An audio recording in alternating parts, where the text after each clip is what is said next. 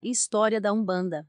No final de 1908, Zélio Fernandino de Moraes, um jovem rapaz com 17 anos de idade, que preparava-se para ingressar na carreira militar na Marinha, começou a sofrer estranhos ataques. Sua família, conhecida e tradicional na cidade de Neves, estado do Rio de Janeiro, foi pega de surpresa pelos acontecimentos. Esses ataques do rapaz eram caracterizados por posturas de um velho, falando coisas sem sentido e desconexas, como se fosse outra pessoa, que havia vivido em outra época. Muitas vezes assumia uma forma que parecia de um felino lépido e desembaraçado, que mostrava conhecer muitas coisas da natureza. Após examiná-lo durante vários dias, o médico da família recomendou que seria melhor encaminhá-lo a um padre, pois o médico, que era tio do paciente, dizia que a loucura do rapaz não se enquadrava em nada que ele havia conhecido. Acreditava mais, era que o menino estava endemoniado. Alguém da família sugeriu que isso era coisa de espiritismo e que era melhor levá-lo à Federação Espírita de Niterói, presidida na época por José de Souza. No dia 15 de novembro, o jovem Zélio foi convidado a participar da sessão, tomando um lugar à mesa tomado por uma força estranha e alheia à sua vontade, e contrariando as normas que impediam o afastamento de qualquer dos componentes da mesa, Zélio levantou-se e disse: Aqui está faltando uma flor. Saiu da sala indo ao jardim e voltando após com uma flor, que colocou no centro da mesa. Essa atitude causou um enorme tumulto entre os presentes. Restabelecidos os trabalhos, manifestaram-se nos médiums kardecistas espíritos, que se diziam pretos escravos e índios. O diretor dos trabalhos achou tudo aquilo um absurdo e advertiu-os com aspereza, citando seu atraso espiritual e convidando-os a se retirarem. Após esse incidente, novamente uma força estranha tomou o jovem Zélio e através dele falou: porque repelem a presença desses espíritos, se nem sequer se dignaram a ouvir suas mensagens. Será por causa de suas origens sociais e da cor. Seguiu-se um diálogo acalorado, e os responsáveis pela sessão procuravam doutrinar e afastar o espírito desconhecido, que desenvolvia uma argumentação segura. Um médium vidente perguntou: por que o irmão fala nestes termos, pretendendo que a direção aceite a manifestação de espíritos que, pelo grau de cultura que tiveram, quando encarnados, são claramente atrasados? Por que fala deste modo, se estou vendo que me dirijo neste momento a um jesuíta, e a sua veste branca reflete uma aura de luz? E qual o seu nome, irmão? Se querem um nome, que seja este. Sou caboclo das sete encruzilhadas, porque para mim não haverá caminhos fechados. O que você vê em mim são restos de uma existência anterior. Fui padre e o meu nome era Gabriel Malagrida. Acusado de bruxaria, fui sacrificado na fogueira da Inquisição em Lisboa, no ano de 1761. Mas em minha última existência física, Deus concedeu-me o privilégio de nascer como caboclo brasileiro. Anunciou também o tipo de missão que trazia do astral.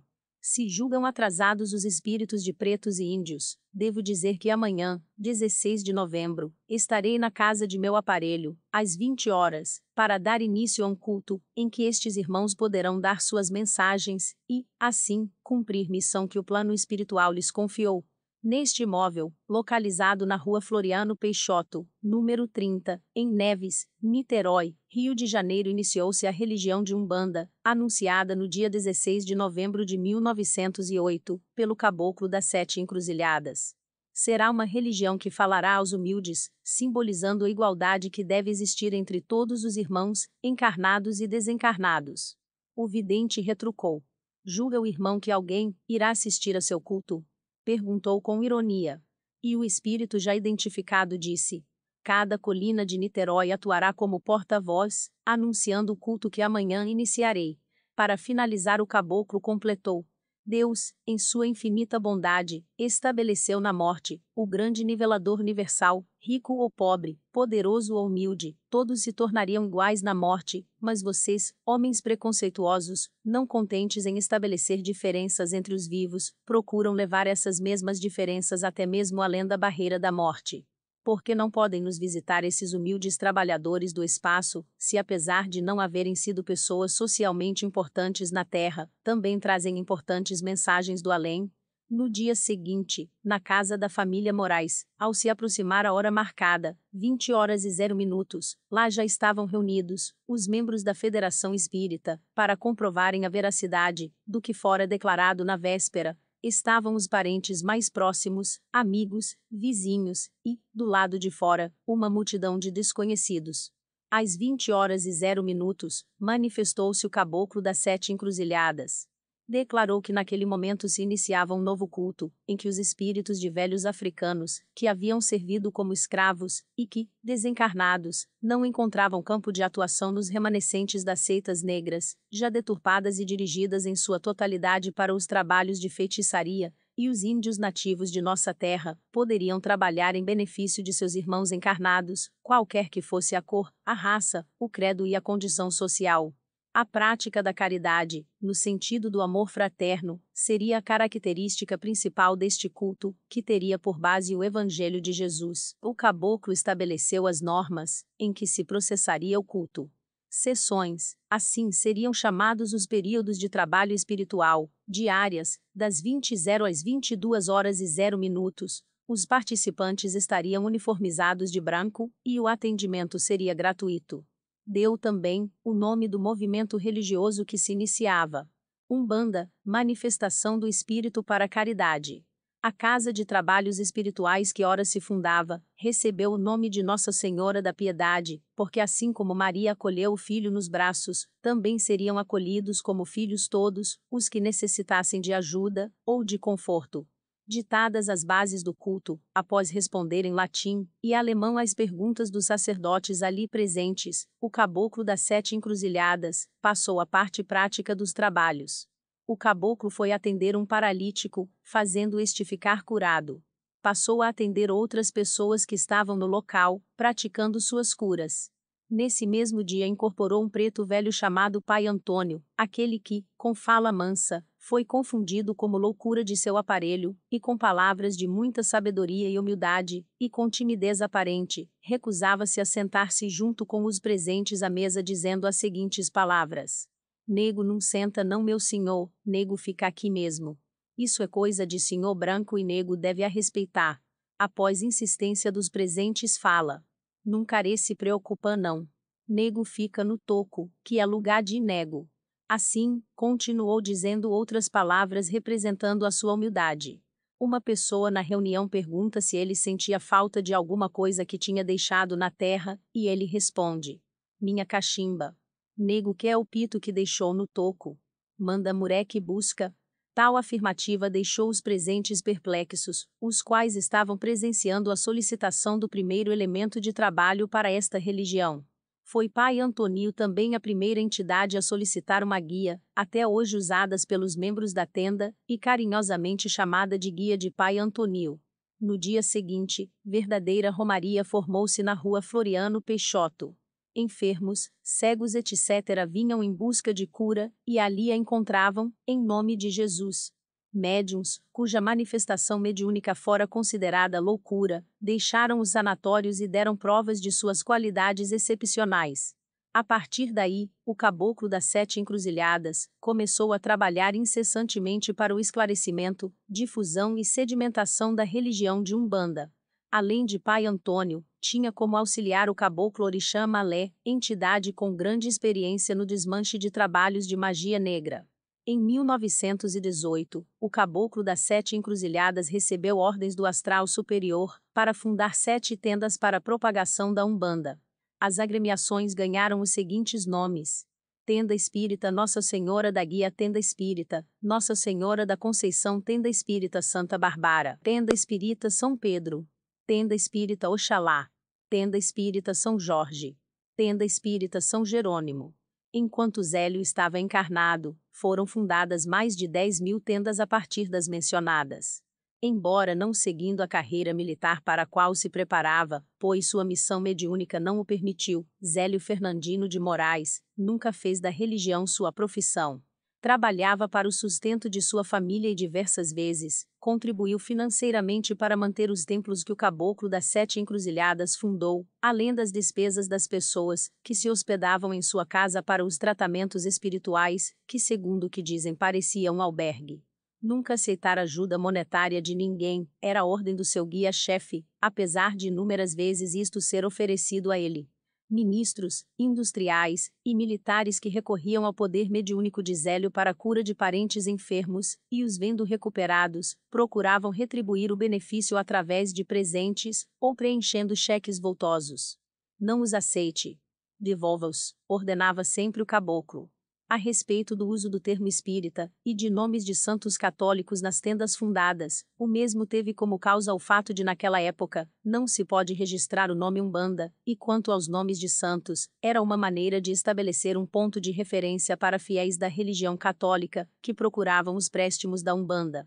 O ritual estabelecido pelo caboclo das sete encruzilhadas era bem simples, com cânticos baixos e harmoniosos, vestimenta branca, proibição de sacrifícios de animais. As guias usadas são apenas as que determinam a entidade que se manifesta. Os banhos de ervas, os amacis, a concentração nos ambientes vibratórios da natureza, a par do ensinamento doutrinário, na base do evangelho, constituiria os principais elementos de preparação do médium. O ritual sempre foi simples. Os atabaques começaram a ser usados com o passar do tempo por algumas das tendas fundadas pelo caboclo das sete encruzilhadas, mas a tenda Nossa Senhora da Piedade não utiliza em seu ritual até hoje. Após 55 anos de atividades à frente da tenda Nossa Senhora da Piedade, primeiro templo de Umbanda, Zélio entregou a direção dos trabalhos às suas filhas Zélia e Zilmé, continuando, ao lado de sua esposa Isabel, médium do Caboclo Roxo, a trabalhar na cabana de Pai Antônio, em Boca do Mato, distrito de Cachoeiras de Macacu, Rio de Janeiro, dedicando a maior parte das horas de seu dia ao atendimento de portadores de enfermidades psíquicas e de todos os que o procuravam. Em 1971, a senhora Lilia Ribeiro, diretora da Tulef, tenda de Umbanda Luz, Esperança, Fraternidade, Rio de Janeiro, gravou uma mensagem do caboclo das sete encruzilhadas, e que bem espelha a humildade e o alto grau de evolução desta entidade de muita luz. Eila, a Umbanda tem progredido e vai progredir. É preciso haver sinceridade, honestidade, e eu previno sempre aos companheiros de muitos anos. A moeda vai prejudicar a Umbanda, médiums que irão se vender, e que serão, mais tarde, expulsos, como Jesus expulsou os vendilhões do templo. O perigo do médium homem é a consulente mulher, do médium mulher é o consulente homem. É preciso estar sempre de prevenção, porque os próprios obsessores, que procuram atacar as nossas casas, fazem com que toque alguma coisa no coração da mulher, que fala ao pai de terreiro, como no coração do homem, que fala à mãe de terreiro. É preciso haver muita moral para que a Umbanda progrida, seja forte e coesa. Umbanda é humildade, amor e caridade, esta é a nossa bandeira. Neste momento, meus irmãos, me rodeiam diversos espíritos que trabalham na Umbanda do Brasil. Caboclos de Oxóssi, de Ogum, de Xangô. Eu, porém, sou da falange de Oxóssi, meu pai, e não vim por acaso, trouxe uma ordem, uma missão. Meus irmãos, Sejam humildes, tenham amor no coração, amor de irmão para irmão, porque vossas mediunidades ficarão mais puras, servindo aos espíritos superiores, que venham a baixar entre vós. É preciso que os aparelhos estejam sempre limpos, os instrumentos afinados com as virtudes que Jesus pregou aqui na terra, para que tenhamos boas comunicações e proteção para aqueles que vêm em busca de socorro nas casas de Umbanda. Meus irmãos, meu aparelho já está velho, com 80 anos a fazer, mas começou antes dos 18. Posso dizer que o ajudei a casar, para que não estivesse a dar cabeçadas, para que fosse um médium aproveitável, e que, pela sua mediunidade, eu pudesse implantar a nossa Umbanda. A maior parte dos que trabalham na Umbanda, se não passaram por esta tenda, passaram pelas que saíram desta casa. Tenho uma coisa a vos pedir, se Jesus veio ao planeta Terra na humildade de uma manjedoura, não foi por acaso. Assim o Pai determinou. Podia ter procurado a casa de um potentado da época, mas foi escolher aquela, que havia de ser sua mãe, este espírito que viria traçar à humanidade os passos para obter paz, saúde e felicidade. Que o nascimento de Jesus, a humildade que ele baixou à terra, sirvam de exemplos, iluminando os vossos espíritos, tirando os escuros de maldade por pensamento ou práticas, que Deus perdoe as maldades que possam ter sido pensadas, para que a paz possa reinar em vossos corações e nos vossos lares. Fechai os olhos para a casa do vizinho, fechai a boca para não murmurar contra quem quer que seja, não julgueis para não serdes julgados. Acreditai em Deus, e a paz entrará em vosso lar. É dos Evangelhos. Eu, meus irmãos, como menor espírito que baixou à terra, mas amigo de todos, numa concentração perfeita dos companheiros que me rodeiam neste momento, peço que eles sintam a necessidade de cada um de vós, e que, ao sairdes deste templo de caridade, encontreis os caminhos abertos, vossos enfermos melhorados e curados, e a saúde para sempre em vossa matéria com um voto de paz, saúde e felicidade, com humildade, amor e caridade, sou e sempre serei humilde caboclo das sete encruzilhadas. Zélio Fernandino de Moraes dedicou 66 anos de sua vida à Umbanda, tendo retornado ao plano espiritual em 03 de outubro de 1975, com a certeza de missão cumprida seu trabalho e as diretrizes traçadas pelo Caboclo das Sete Encruzilhadas continuam em ação através de suas filhas Zélia e Zilmé de Moraes, que têm em seus corações um grande amor pela Umbanda, árvore frondosa que está sempre a dar frutos, a quem souber e merecer colhê-los.